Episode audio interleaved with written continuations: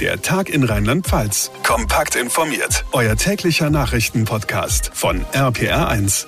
Hallo und willkommen zur aktuellen Podcast-Folge am Freitag. Schön, dass ihr eingeschaltet habt. Ich bin John Siegert. Es war gestern Nachmittag, so gut ja, zehn Minuten nach der Podcast-Produktion, als plötzlich die Eilmeldung auf meinem Smartphone aufploppte. Merkel plant den Mega-Lockdown. Viele weitere Verschärfungen seien angedacht. Man wolle prüfen, inwieweit dann noch die Versorgung der Bevölkerung sichergestellt sei. Also zugegeben, das war schon schwere Kost, lag schwer im Magen, als ich das gelesen habe. Aber was ist da überhaupt dran? Kriegen wir wirklich weitere Verschärfungen? Außerdem steht neben der Landtagswahl in diesem Jahr ja auch die Bundestagswahl an. Und morgen werden unter Umständen die Weichen dafür gestellt, wer für die Union ins Kanzlerrennen geht. Denn morgen wird der neue CDU-Chef gewählt. Wer der rheinland-pfälzische Favorit für dieses Amt ist, ob man das überhaupt sagen darf, wir haben nachgefragt. Und wir gucken aufs Wochenendwetter, denn es scheint wohl noch mal ein einiges an Schnee auf uns zuzukommen. Die Aussichten gibt's ebenfalls in dieser Folge nach den wichtigsten Meldungen vom heutigen Tag. Große Fragezeichen seit gestern Abend in Deutschland, als die Meldung aufkam, Angela Merkel plant den Mega-Lockdown. Angeblich will die Kanzlerin die geltenden Corona-Regeln nochmal massiv verschärfen. Sabine Koppers aus der RPA1-Redaktion, das Ganze ist ja bislang noch nicht bestätigt, aber da scheint wohl einiges dran zu sein, ne? Also die erste Info, die sich schon als wahr herausgestellt hat, ist, dass Bund und Länder ihren Schaltgipfel auf nächste Woche Dienstag vorziehen. Dann will Kanzlerin Merkel mit den Ministerpräsidenten über mögliche Verschärfungen der Corona-Maßnahmen reden. Und laut dem Bericht soll es da tatsächlich um einen kompletten Lockdown gehen. Also auch mit Ausgangssperren. Zwischenzeitlich war sogar von einer Stilllegung des öffentlichen Nah- und Fernverkehrs die Rede, wobei das inzwischen vom Kanzleramt immerhin schon wieder dementiert wurde.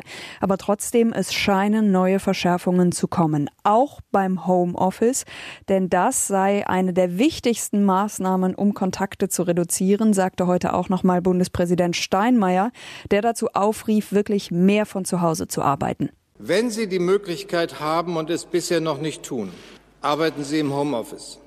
Gehen Sie nicht ins Büro, wenn Sie nicht zwingend müssen. Jede Fahrt zur Arbeit in der S-Bahn oder im Bus, die vermieden werden kann, hilft. Klar ist, die Zahlen sinken nicht so schnell wie erhofft. Heute wieder 752 Neuinfektionen und 58 weitere Todesfälle in Rheinland-Pfalz. Und die Corona-Mutationen, die bereiten der Politik auch weiter große Sorge. Hm, und zu alledem bahnt sich offenbar auch gerade eine Impfstoffknappheit in Deutschland an.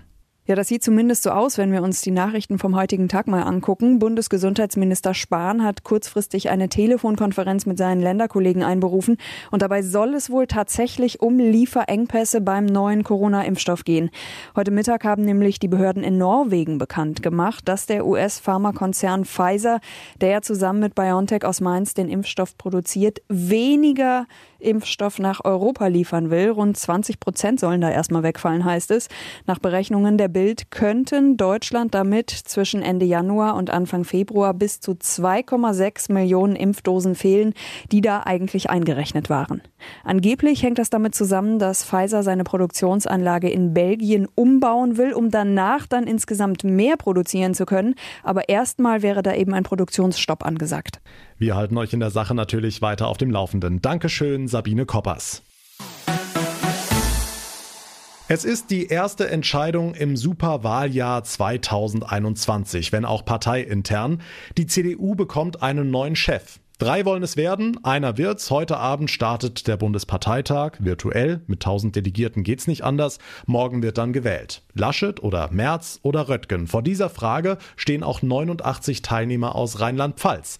RPA1-Reporter Olaf Holzbach, gibt's denn einen Favoriten im Landesverband?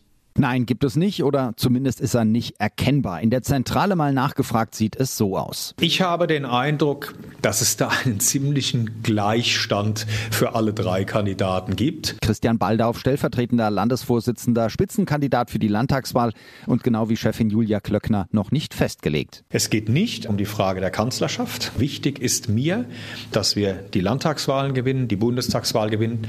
Dafür bedarf es einer Vision und diese Vision muss mir der Kandidat, der meine Stimme haben will, bei seiner Vorstellung erklären. Tatsächlich also eine Last-Minute-Entscheidung, anders als Volker Bouffier zum Beispiel. Der hessische Ministerpräsident wirbt für Laschet und für die Fortsetzung der Umarmungspolitik von Angela Merkel. CDU-Innenexperte Wolfgang Busbach will Merz, der für das Gegenteil steht.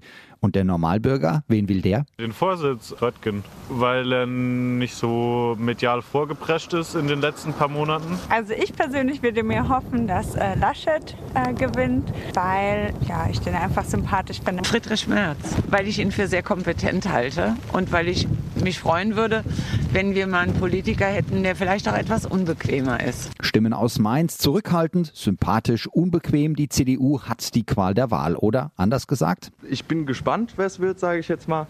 Für mich ist keiner der drei wirklich super ansprechend. Womit auch die besagte noch größere Frage offen bleibt. Kann einer der drei wirklich Kanzlerin, äh, Kanzler? Als Kanzlerkandidat sehe ich eher Markus Söder, weil ich glaube, dass viele Leute ihm Führungsqualitäten zuschreiben. Aber der wird nicht CDU-Chef, so viel können wir sagen. Die Union auf der Suche nach einem Vorsitzenden. Heute Abend beginnt der virtuelle Bundesparteitag. Morgen wird dann gewählt. Dankeschön, Olaf Holzbach. Gastronomie, Einzelhandel, die Veranstaltungsbranche und viele, viele weitere. Seit Monaten haben etliche Berufe wirklich zu knabbern. Der Lockdown macht mit all seinen Auswirkungen vielen Arbeitgebern und Arbeitnehmern zu schaffen. In der gebeutelten Reisebranche tut sich aber offenbar was. RPA1-Reporterin Maike Korn. Nach monatelanger Flaute steigen jetzt seit dem Jahreswechsel die Buchungsanfragen für den kommenden Sommer. Zum Beispiel bei Christian Otto von Ottos Reisewelt in Wörstadt. Sie sagen ja, dass Ihre Kunden trotz Corona langsam wieder mutiger sind. Genau, also man merkt, dass äh, sich viele mit ihrer Urlaubsplanung beschäftigen, sogar auch schon eine Flugreise wieder andenken. Auch wir sind da guter Dinge, dass der Sommer wieder in Richtung Normalität geht. Natürlich muss man abwarten, wie das Infektionsgeschehen ähm, aussieht und was es nachher zulässt. Wenn Sie sagen Flugreisen, wollen Ihre Kunden also durchaus weiter weg. Wohin denn so? Österreich ist nach wie vor ähm, immer noch sehr beliebt, wenn man an Bergurlaub denkt. Aber ansonsten die Klassiker im Mittelmeer wie Mallorca, Griechenland, die gerade auch im letzten Sommer sehr, sehr gut performt haben, was äh, die Pandemie anging. Da ist die Nachfrage immer am höchsten. Sie haben es eben schon angesprochen, keiner kann mit Sicherheit sagen, wie sich alles mit Corona weiterentwickeln wird. Können Sie trotzdem jetzt so frühe Buchungen empfehlen? Die meisten Reiseveranstalter bieten eine kostenfreie Stornierung an bis 14 Tage vor Reiseantritt. Aktuell habe ich eben die besten Preise aufgrund des Frühbuchers. Und natürlich, äh, man muss ein bisschen bedenken, die Flugkapazitäten sind stark zurückgefahren. Das heißt, jetzt gilt es eben, die Plätze für den Sommer zu reservieren. Insofern ja. Klares Ja also. Außerdem ist Vorfreude ja die schönste Freude, sagt man zumindest. Die Infos von Maike Korn. Vielen Dank.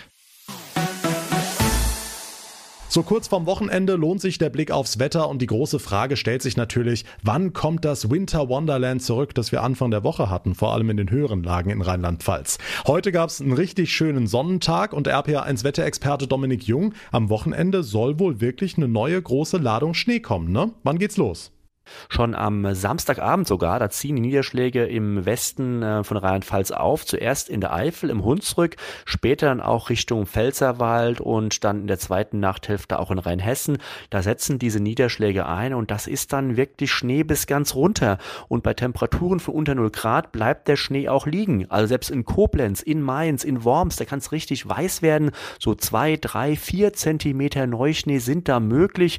Wer also am Sonntagmorgen den Rollladen auf aufzieht, der wird überrascht sein. Der Winter ist eingekehrt, aber eigentlich doch nicht überrascht, denn wir haben es ja gerade gesagt. Tja, wir freuen uns drauf. Dankeschön, Dominik Jung. Und das war der Tag in Rheinland-Pfalz für diese Woche. Wenn euch die Folge gefallen hat, dann freue ich mich sehr über eine kurze Bewertung bei Apple Podcasts. Und ihr bleibt immer auf dem Laufenden, wenn ihr uns ganz einfach abonniert. Dann verpasst ihr keine Folge mehr. Mein Name ist John Siegert. Ich bedanke mich ganz herzlich fürs Einschalten. Wir hören uns in der nächsten Folge am Montag wieder. Bis dahin eine gute Zeit und vor allem bleibt gesund. Der Tag in Rheinland-Pfalz. Auch als Podcast und auf rpr1.de. Jetzt abonnieren.